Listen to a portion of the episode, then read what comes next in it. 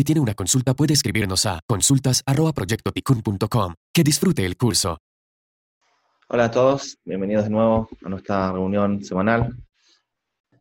Seguimos tratando de estudiar de nuestra para allá enseñanzas para nuestra vida.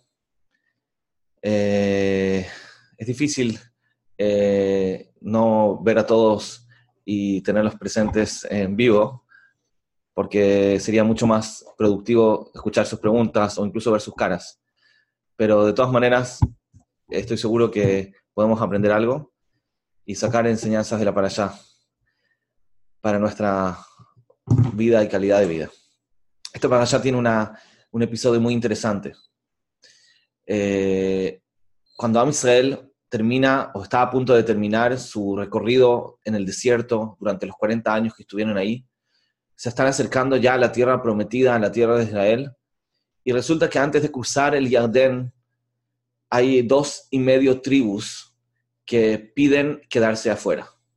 Después de todo este eh, largo camino, después de todo este gran sueño de llegar finalmente a la tierra de Israel, hay dos y medio tribus que por la cantidad de animales que tienen, ven que las tierras que están al lado oriente de Israel, al otro lado del río Yardén, eh, son lugares muy buenos para criar animales, y por lo tanto piden quedarse ahí. Eh, finalmente, Moshe Rabbeinu les acepta su petición, pero con la condición de que vayan primero a conquistar la tierra de Israel junto con todos sus hermanos, y solo después que vuelvan a quedarse afuera. Y ellos aceptan la condición. Y así fue. Efectivamente, ellos fueron a luchar y primero que todos se unieron a todo el pueblo y estaban adelante de los ejércitos que tuvieron que entrar en la tierra de Israel para conquistarla. Y solo después vuelven a sus tierras que habían dejado atrás, al lado oriente de Israel. Pero es interesante la forma en la cual ellos piden esta petición. Cuando ellos, cuando ellos ofrecen la idea de ir a luchar y acompañar a los judíos en su conquista de Israel, ellos dicen que ellos van a construir afuera afuera de Israel, donde ellos se quieren quedar, van a construir lugares para criar a sus animales y ciudades para dejar a los niños. Después de que construyan eso y dejan a los animales, a los niños afuera, entonces van a entrar a la guerra en Israel. Moshe Rabbeinu, cuando les contesta y les acepta su petición, les dice un poco diferente. Les dice, ustedes van a construir afuera ciudades para sus hijos y lugares para criar a sus animales simplemente cambia el orden. Ellos pidieron dejar afuera a los animales y a los hijos. Y Moshe Rabbeinu les contesta que van a construir primero ciudades para los hijos y solo después los animales. Es un orden, eh, una diferencia pequeña, pero es muy simbólica.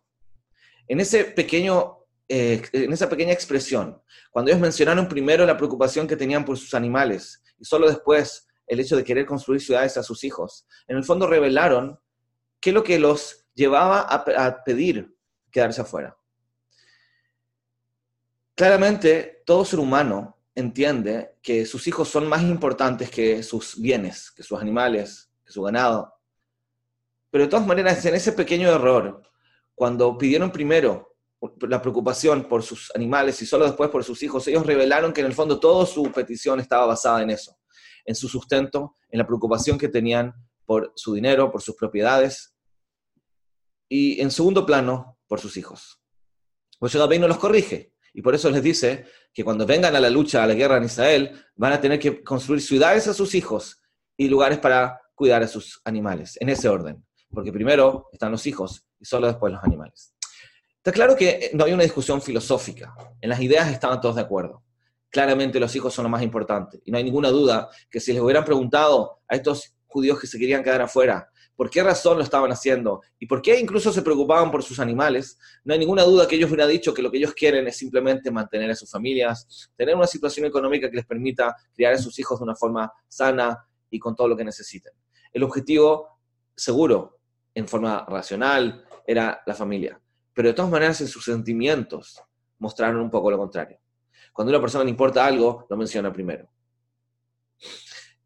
En esta allá, en esta diferencia que se ve en la petición de estas dos y medio tribus, y la respuesta que les dio Moshe, podemos entender el principio tan importante de lo que llamamos en hebreo Shikul Adat. Quiero tratar de explicar un poco en qué consiste este concepto. Sabemos que tenemos valores, tenemos midot, tenemos cualidades, cosas que le damos importancia, lo que llamamos en hebreo agajim, que se traduce como valores.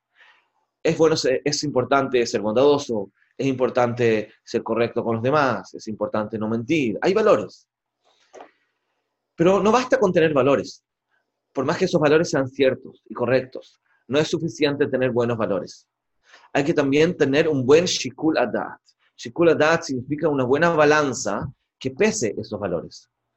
Un valor es algo relativo. El valor como concepto, ¿qué es lo que es un valor? ¿Cuánto vale una mesa?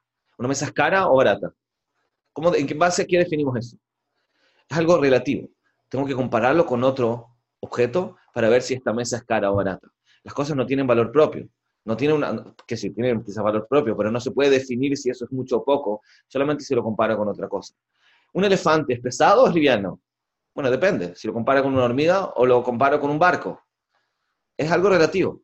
Los, valores pueden ser absolutos en el, en el sentido de que son buenos o malos. Pero cuánto pesa un valor lo voy a poder saber solamente cuando lo ponga al lado de otro. Cuando hay un choque entre dos valores, ahí es cuando puedo ver qué importa más.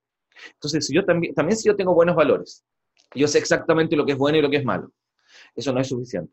Necesito tener una buena capacidad de evaluar los valores cuando se contradicen y saber quién, a quién priorizar. Y eso ya es un tema de una balanza. Y acá muchas veces podemos caer. Porque claramente es importante tener un buen sustento. No hay ninguna duda que el ser humano necesita eh, eh, llenar ciertas necesidades físicas y materiales. Y por otro lado, es claro que, es importante preocuparse por la familia y los hijos. Todos están de acuerdo que son dos valores. La pregunta es cuando se contradicen. ¿Cuál es el más importante? ¿Y cuál priorizar? Entonces, como dije antes, puede ser que en teoría mucha gente, quizás todos, van a reconocer que lo más importante es la familia. De hecho, ellos van a decir que todo el tiempo que están trabajando, que están luchando para tener un buen sustento, lo están haciendo exclusivamente para la familia. Lo están haciendo para que realmente los niños se sientan bien y tengan todo lo que necesitan. Pero ¿es eso real? ¿Es de verdad lo que la persona siente? ¿Es sincero o es simplemente un engaño? ¿Es verdad que para él su prioridad es la familia? Quizás su familia prefiere que él trabaje una hora menos y esté una hora más presente en su casa, por ejemplo. Está bien, van a tener menos ingresos porque va a trabajar una hora menos, pero van a tener una hora más de padre en la casa. ¿Estás seguro que el Shikula Dataka, la balanza, fue, fue buena, fue correcta? Porque los valores son indiscutibles, seguro, se necesita esto, se necesita esto. Es importante que una persona se mantenga, es importante que una persona esté con la familia. Pero ¿qué pasa cuando esos factores se contradicen? Hay, hay, hay ciertas necesidades que seguro hay que cumplir, no se puede uno morir de hambre. Entonces ahí seguro tengo que trabajar. Pero por otro lado, ¿hasta qué punto? ¿Cuántas horas? ¿Cuánto dedicarme? ¿Cuánto preocuparme? Hay un momento que quizás ya estoy exagerando. Entonces, a pesar de que yo diga en el discurso que me importa más mi familia y lo hago todo por ellos, pero en la práctica quizás no es así. Quizás estoy exagerando con la importancia que le estoy dando al trabajo más que a los hijos. De alguna manera, podemos ver que eso fue lo que pasó acá, con estas dos y medio tribus que pidieron, dentro de las doce tribus, las dos y medio tribus que pidieron eh, quedarse afuera, mencionando primero sus animales y solo después sus hijos. Fue un error, un fallido, pero demuestra mucho. Demuestra mucho que es en el fondo la razón por la cual se quedaron afuera. Quizás el, el hecho mismo de querer quedarse afuera fue un error. Porque entrando a Eretz Israel, estando junto con todos sus hermanos, con todos los centros educativos y con todas las buenas influencias que eso significaba, quizás habría sido mejor. Pero ellos prefirieron quedarse afuera porque ahí era un buen lugar donde había para pastorear para sus animales. Entonces, quizás todo esto en el fondo está basado en lo mismo, en esa preocupación mayor por, por, la, por el sustento, sin en el fondo eh, considerar realmente las consecuencias de eso, o lo que estaba a costa de eso. Porque como dijimos, el valor puede ser un valor, puede ser valioso, pero la pregunta es, ¿a costa de qué? Nuestros jajamim me enseñan que Moshe Rabbeinu quería, tenía la posibilidad de estudiar de Hashem en cualquier momento. Era el único ser humano en la historia que no recibía profecía en forma pasiva, sino que él mismo podía, por decirlo de alguna forma, golpear la puerta y decir, Hashem, tengo una pregunta. es la única persona que podía tener la iniciativa de conectarse con Dios en cualquier momento por cualquier cosa. Su gran nivel le permitía una comunicación directa.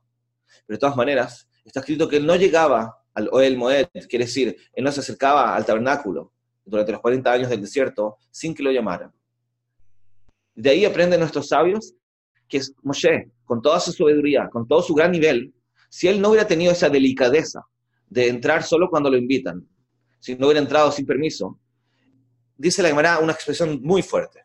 Dice que una persona, un gran sabio que no tiene dat, quiere decir que no tiene esta capacidad de evaluar los valores, qué, pesa más, nevelato va y menos. Un animal muerto es más valioso que él. Si una persona no sabe eh, como coordinar los, los, valores, si no sabe elegir el valor más importante, entonces por más que tenga mucha sabiduría y sepa los valores correctos, al final es lo mismo que la comparación entre él, el sabio, y un animal muerto. Porque ¿quién vale más? También es algo relativo. Lo que nos están enseñando acá los sabios es que un animal muerto también tiene un valor. No es que no tiene ningún valor. Algo de valor tiene. Y el sabio también tiene un valor. Si la persona no sabe cuando, qué hacer cuando chocan valores, entonces eso significa que es igual que, es incluso inferior a un animal muerto. Porque ¿qué, qué ganas con tener buenos valores si no sabes aplicarlos? Si no sabes usarlos. Quizás incluso peor, como vamos a explicar más adelante. Pero de todas maneras, la, cualidad de Moshe, de tener esa paciencia y esa delicadeza, de no entrar al Oel Moed, al tabernáculo, sin pedir permiso, sin esperar que lo llamen, entonces simboliza su capacidad de, eh, de y calcular los valores, porque es muy importante aprender. ¿Qué más importante que conectarse con Dios? Pero de todas maneras, Él lo va a hacer solamente de la forma correcta y no cuando contradice otros valores, como por ejemplo el ser atrevido o el ser eh, eh, desubicado de entrar sin permiso. La cualidad es, el valor es valioso, pero hay que ver a costa de qué. Esa es la pregunta principal que siempre nos tenemos que preguntar durante todo el tiempo. Porque muchas veces una persona por tener un valor puede luchar para defenderlo y no se está dando cuenta a costa de qué, a costa de qué está luchando y cuál es, cuál es el precio por esa lucha que está usando. Creo que el ejemplo más claro de esto son las típicas discusiones, especialmente dentro de la pareja. Muchas veces hay discusiones dentro de un matrimonio, o con un amigo, o con los padres. Son discusiones, y cada uno siente que tiene la razón, cada uno siente que está defendiendo un valor importante. Y quizás tiene razón, quizás tiene razón en, lo que está diciendo, quizás sus argumentos son correctos, quizás efectivamente el otro actuó mal, la pareja, el hijo, el hermano, el amigo, quizás realmente actuó mal y lo que tú estás defendiendo es correcto. Pero la pregunta es a costa de qué. ¿Estás seguro que el defender este valor, esta importancia, lo que tú estás diciendo, justifica la pérdida de paz y de la armonía familiar? Quizás al final es peor. A veces se arman discusiones entre padres respecto a la educación de sus hijos, de cómo hay que educarlos. Y la discusión es fuerte. No se dan cuenta que por querer defender cada uno su postura, están perdiendo algo mucho más valioso, que es justamente la armonía entre ellos, que al final termina afectando a los hijos mucho más. Quiere decir, puedes tener razón en tu postura, y quizás tu pareja está equivocado, equivocada, quizás. Pero de todas maneras, quizás no te conviene defenderlo de esa forma. Porque incluso que tengas razón, el precio que está pagando tus hijos por eso, al final no justifica que se haga lo que tú piensas. Porque el, precio es mucho mayor. La falta de armonía, la falta de paz, el hecho de que los hijos vean a los padres discutir y así, etc. En general, o incluso sin hijos. Muchas veces convendría mucho más ceder. No porque no tengas razón, sino simplemente porque no ceder va a tener un costo mayor. Entonces, al final, ¿quién, dice que es lo correcto? El, valor puede ser valioso por sí mismo, pero si va a costa de una discusión, de un, malestar, quizás no vale la pena. Entonces, me parece que el ejemplo de las discusiones mm, puede graficar de una forma muy clara el problema que tenemos. Porque el hecho de que yo esté defendiendo un gran valor me confunde. Más sentir que es importante lo que estoy haciendo. Y como digo, es verdad, puede ser perfectamente verdad. Puede ser que perfectamente tengas razón en lo que estás defendiendo pero no basta con tener razón. Hay que evaluar a costa de qué. A costa de qué voy a lograr que esto sea implementado, a costa de qué voy a lograr que sea como se cumpla lo que yo estoy eh, eh, ofreciendo. Em, muchas veces lo podemos ver en, en, cosas que tienen que ver con cumplimientos de mitzvot. Hay una historia muy conocida de Rabbi Salanter, que iban a comer en un lugar junto con el Rab y cada persona que iba y hacía netilat yadayim, se lavaba las manos antes de comer, según la halajá, la mitad de lavarse las manos antes de comer. Entonces todos, como eran personas importantes, sabias, entonces se lavaban las manos con una cantidad abundante de agua, porque es bueno, no hay que lavarse con poca agua, hay que lavarse con bastante agua. Pero cuando llegó el Rab, avisó el Salanter, él se lavó las manos con poquita agua. Y le preguntaron a sus alumnos por qué. ¿Acaso no sabe o no, no quiere cumplir la halajá de que es bueno lavarse las manos con agua abundante? Les contestó Rabisó el Salante y les dijo, ven a este señor que está parado ahí, él es el hombre que trae el agua del pozo. Tenemos agua acá porque esta persona tiene que cargar el agua con los baldes desde el pozo de agua hasta acá. Si yo uso más agua, es cierto que estoy haciendo una alajá mejor, estoy lavándome las manos con agua abundante, pero ¿a costa de qué? ¿A costa de que este señor tenga que cargar más agua del pozo con todo el camino que tiene que hacer, sufriendo el peso del agua? No tiene ningún sentido de que yo haga esta jumra, lo que se llama, que yo sea más exigente con la alajada, me lave con mucha agua, cuando esto es a costa del el trabajo de este hombre. Y sí también hay una historia parecida respecto a un señor que quiso invitar al Rabba Gabisol Salanter a comer en la noche de Shabbat en su casa. Era un gran honor para él invitarlo. Pero el Rab le dijo, voy a tu casa con una sola condición. Yo voy a tu casa con la condición de que la comida sea rápida, que no se cante ninguna canción y que se vayan sirviendo los platos uno tras otro sin parar. Este dueño de casa se sorprendió mucho. Él esperaba compartir una gran comida con el Rab, con Rabisol Salanter, un viernes en la noche, con muchas palabras de Torah, con muchas canciones, con mucho ambiente espiritual, y resulta que el Rab le está pidiendo que lo haga rápido y sin cantar y, todo apresurado. ¿Qué sentido tiene? El Rab le dijo, esta es mi condición. Si quieres, bien, y si no, no pasa nada. Bueno, él no quiso perder la oportunidad de todas maneras, entonces lo invitó de todas maneras. Y así efectivamente se hizo la comida todo muy rápido, le servían las comidas, un plato tras otro. Al final termina la comida. Cuando termina la comida, el dueño de casa no puede, ya más de curiosidad, y le pregunta al Rav, pero Rav, dime, ¿por qué era tan importante que la comida sea rápida? ¿No sería mejor una comida de Shabbat mucho más larga, con muchas más palabras de Torah, donde podamos disfrutar del Shabbat y podamos conectarnos espiritualmente? Le contestó el Rav, yo sé que en tu cocina hay una señora que trabaja. Esa señora está esperando que termine la comida en tu casa el viernes de la noche para que se pueda ir a su casa con sus hijos. Es una señora viuda, sus hijos lo están esperando y ella siempre se quedaba hasta tarde los viernes en la noche esperando que termine la gran comida que tú haces todos los viernes. Ahora yo me preocupé de que sea rápido para que ella pueda irse lo antes posible a su casa.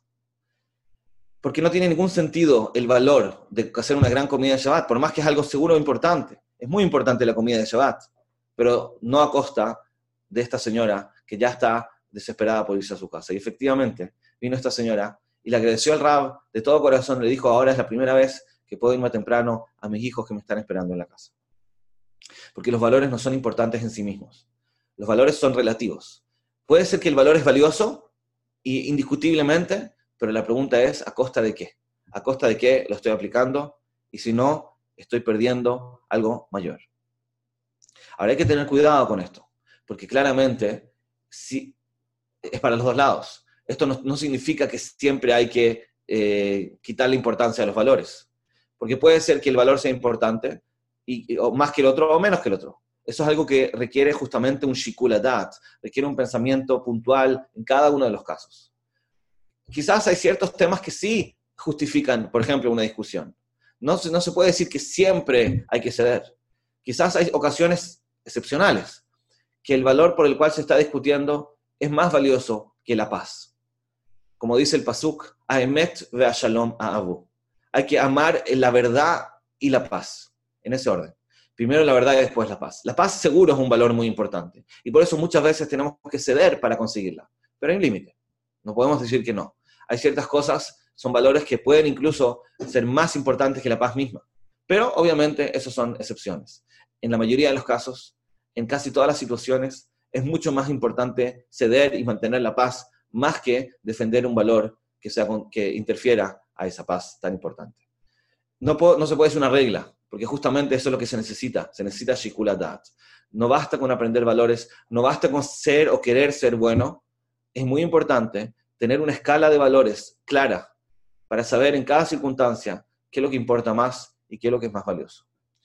Pero cuando una persona no hace este cálculo, puede tener muchos errores y muy graves.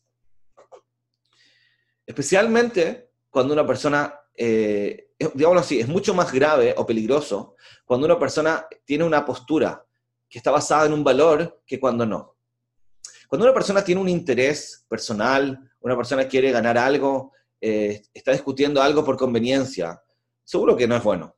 Pero por lo menos acá, él sabe que no está defendiendo un valor. No tiene esa motivación que lo lleva a, hacer lo correcto con una convicción interna profunda y verdadera.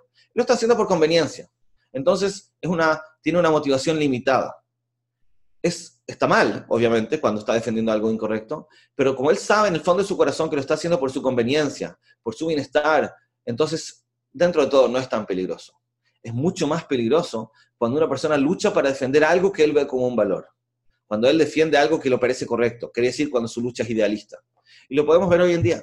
Lamentablemente en el mundo hay hoy día grupos de personas que luchan por sus ideales hasta la muerte. Y esos son infinitamente más peligrosos que los que son más pragmáticos y buscan conveniencia. Cuando una persona está haciendo algo malo por conveniencia, hay con quien conversar. Quizás le puedes dar un beneficio. Tú puedes darle un, regalo por acá, un soborno por allá, y quizás va a cambiar de opinión cuando te quiere hacer daño. Entonces, eh, eh, a pesar de que son peligrosos, son mucho más fáciles de hacer cambiar de opinión. Pero hoy en día, lamentablemente, hay gente en el mundo que son extremistas, en el sentido de que luchan por sus valores hasta la muerte. No, les, no, no, no hay ningún beneficio que los pueda hacer cambiar de opinión. Justamente porque ellos están convencidos que están luchando por algo importante. Esos son mucho más peligrosos. No hay medios eh, que los puedan convencer, especialmente porque están dispuestos a entregar todo por sus ideales.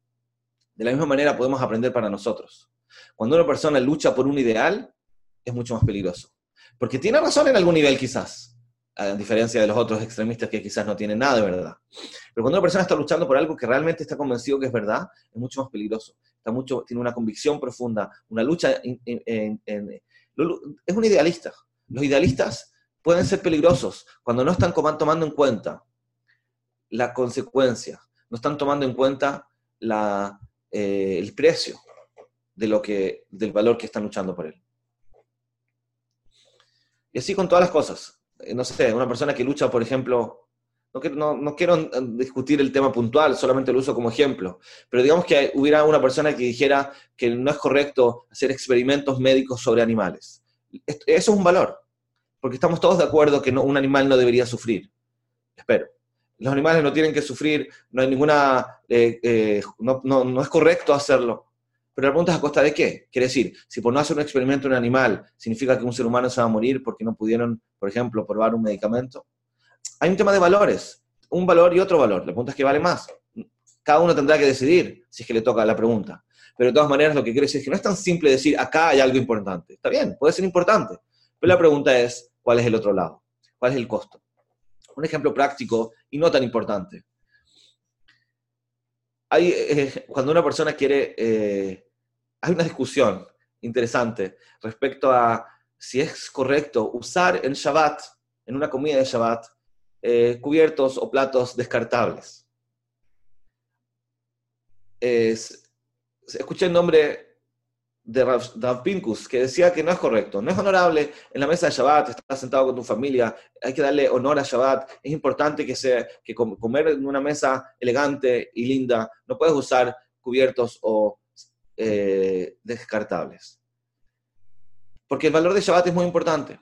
Pero por otro lado está la opinión de Ralph Fisher, que decía en su momento que es todo lo contrario. Todo Shabbat, eh, tu, esposa se preocupó de cocinar, preparar, quizás tú también, de ayudar en la casa para preparar un Shabbat.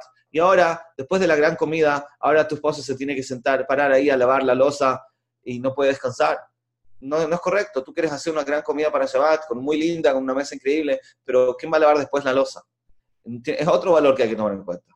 Entonces acá tampoco, no estoy diciendo que tiene razón, no soy nadie para decirlo. Solo te digo que en un detalle tan pequeño como ese, pues hay acá dos valores que habría que analizar. Es muy fácil decir esto es lo importante, esto es lo correcto, ignorando las consecuencias, el otro lado. Siempre cuando eh, queremos decidir qué hacer, como dijimos antes, no basta solamente con concentrarnos en decidir si esto es bueno o malo, sino siempre tenemos que analizar cuál es el costo, a costa de qué otros valores puede estar eh, eh, contradiciendo esto. Em, bueno, lo más importante de este mensaje, del mensaje del Shikula Dat, de la importancia de la, de la, evaluación, de la balanza, cuando, estamos, cuando tenemos dos valores que se contradicen.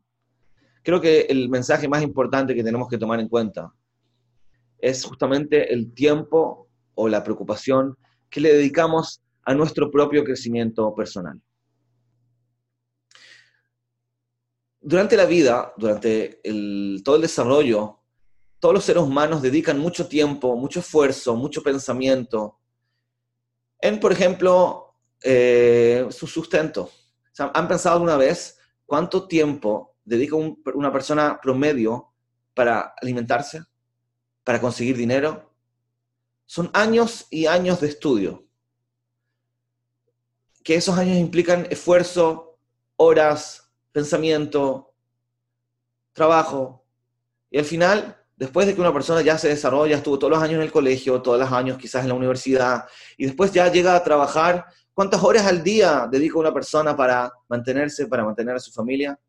Son 8, 9, 10 horas al día. Al final se puede decir que la mayor parte o lo principal de nuestros días, de nuestras mejores horas al día, estamos dedicados en mantenernos. Y no tiene nada de malo, es necesario, seguro, necesitamos comer, necesitamos alimentar a nuestra familia. Es un valor, es un valor importante. Pero, ¿cuánto tiempo le dedicamos, por ejemplo, a nuestro propio crecimiento personal? ¿Cuánto tiempo le dedicamos a nosotros mismos a ser buenos, a desarrollar nuestras habilidades emocionales, a ser mejores personas, a trabajar nuestras midot? ¿Cuánto tiempo le dedicamos a eso? ¿Cuánto tiempo le dedica una persona promedio a eso? Me atrevo a decir que muy poco, si es que dedica algo incluso. ¿Cómo puede ser? Es ilógico. ¿Cómo puede ser si al fin de cuentas es lo más importante? Es lo más importante, porque si una persona no se desarrolla a sí mismo, no trabaja sus midot, entonces todo el dinero que tenga, todos los puestos que tenga o los títulos que consiguió, no le van a ayudar. No le van a ayudar a tener éxito, no le van a ayudar a ser feliz, no le van a ayudar ni siquiera a ser un buen padre para su familia. Porque él dice que está trabajando, desarrollándose para mantener a su familia.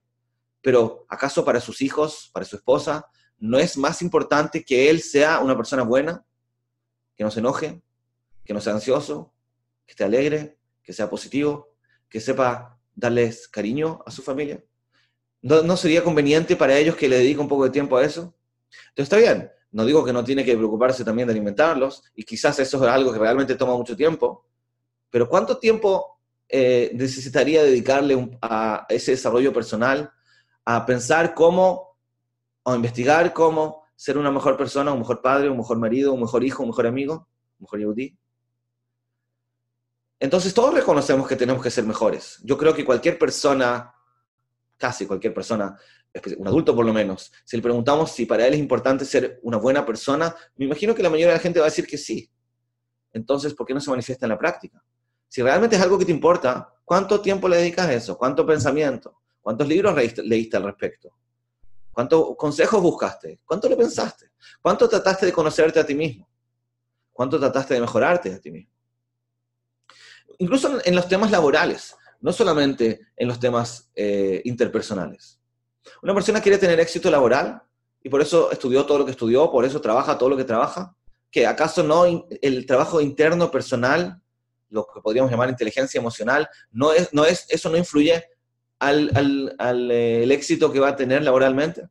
Él puede ser una persona con mucho conocimiento, con mucha sabiduría, sabiendo, sabe muchas estrategias, por ejemplo, para hacer negocios.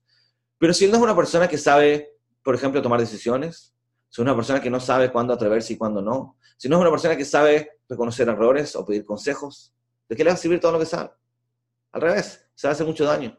Toda su sabiduría no le va a alcanzar. Lo que él necesita es un shikuladat. Él necesita saber que a pesar de todo el conocimiento que sabe, y a pesar de toda la importancia que le dio a su desarrollo, que no se niega que es importante, tiene que haber otro valor también, que es el valor del desarrollo personal. porque sin ese desarrollo personal, nada de lo que le sabe le va a ayudar. No va a ser suficiente. Una persona eh, tiende mucho más a hacerse daño a sí mismo que cualquier otro, simplemente porque no ha desarrollado sus habilidades, no ha, estado consciente de sus actitudes autodestructivas y no ha buscado la forma de superarlas y mejorarlas. Entonces, el, el concepto de Shikula Dat tendría que acompañarnos en toda la vida.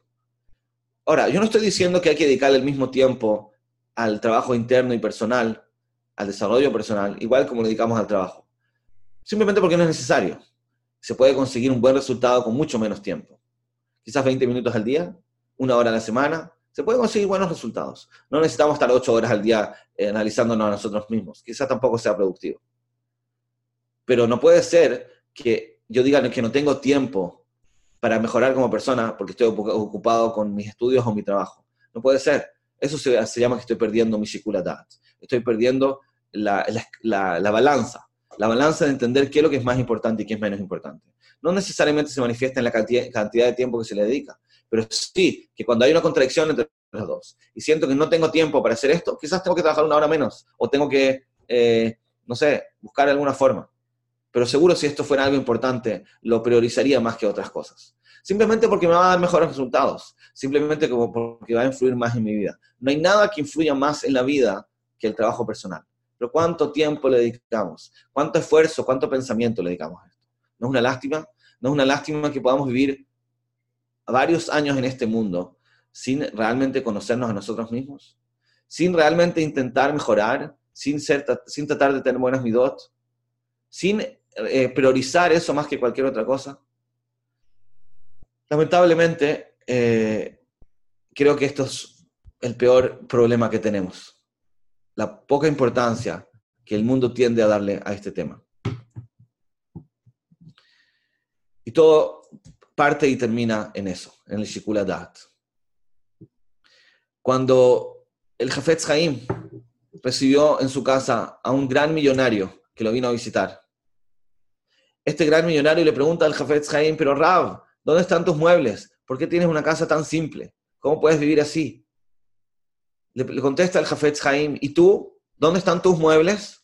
¡Ja! Se ríe el, rico. Yo tengo muebles maravillosos, solamente que no los traje para acá, porque acá estoy de, paso, esto es un viaje, los tengo en mi casa. Le contesta el Jafetz Haim, yo también estoy de paso en este mundo. Este mundo no es lo principal, mi enfoque es el otro mundo quiero ser una buena persona, quiero invertir en mi Olama Es un ejemplo de un Shikula Claramente nosotros no estamos en ese nivel y sí necesitamos ciertas comodidades para estar bien. Pero de todas maneras siempre tenemos que entender qué es lo que es lo principal y qué es lo que es lo secundario. ¿Qué, qué priorizar? Cuando una persona siente que sus valores están chocando, ahí es cuando tiene la obligación de elegir. Porque una persona puede querer todo. Puede querer tener un buen trabajo, puede querer tener una buena familia, puede querer ser una buena persona, puede querer ser un buen yudí, puede querer muchas cosas. Eso está perfecto. no hay ningún problema en tener muchos valores, muchas cosas que son importantes para ti. Eso no tiene ningún problema. La pregunta es qué pasa cuando esos valores chocan. ¿Qué pasa cuando una cosa viene a costa de la otra? ¿Tú quieres tener un buen auto? Ok, pero por eso estás dispuesto a pelearte con tu esposa. ¿Tú quieres tener eh, eh, un, horario de estudio, pero por eso vas a hacer algo prohibido? Hay que, hay que saber siempre analizar y evaluar las, los costos de cada cosa. Y eso requiere pensamiento, requiere estudio, requiere dedicación y principalmente la disposición de encontrarlo. Y más que nada, no confundirse. Como dijimos, no confundirse, porque muchas veces en, la calle, la sociedad, la prensa, nos dicen cosas, esto es importante, esto es valioso. Y a veces nos confunde, porque al, al, escuchar que algo es valioso, quizás le vamos a dar prioridad más que otras cosas. Y no necesariamente es así porque algo puede ser valioso y, no, nadie lo discute, pero la pregunta es, ¿en qué contexto? ¿A costa de qué? Si no va a venir a costa de otra cosa. Esto hay que estudiarlo y analizarlo. Pero de todas maneras podemos aprender de esta idea de nuestra allá, del pequeño error o no tan pequeño error que causaron estas dos y medio tribus. Porque al decir que ellos preferían o priorizaron la importancia que le estaban dando a sus bienes más que a sus hijos, ahí es cuando se descubrió que no estaban dándole el valor correcto a cada cosa. Y eso, es lo que más tenemos que evitar, lo que más nos tenemos que cuidar. Aprender una escala de valores, desarrollar nuestros valores de una forma sana, pero al mismo tiempo tener un shikuladat, tener una balanza correcta para evaluar qué ¿Qué pasa cuando esos valores se van contradiciendo? Esa es la decisión de la vida. Espero que, Besat Hashem, la logremos eh, tomar en cada momento de la forma más correcta. Gracias a todos y una buena semana.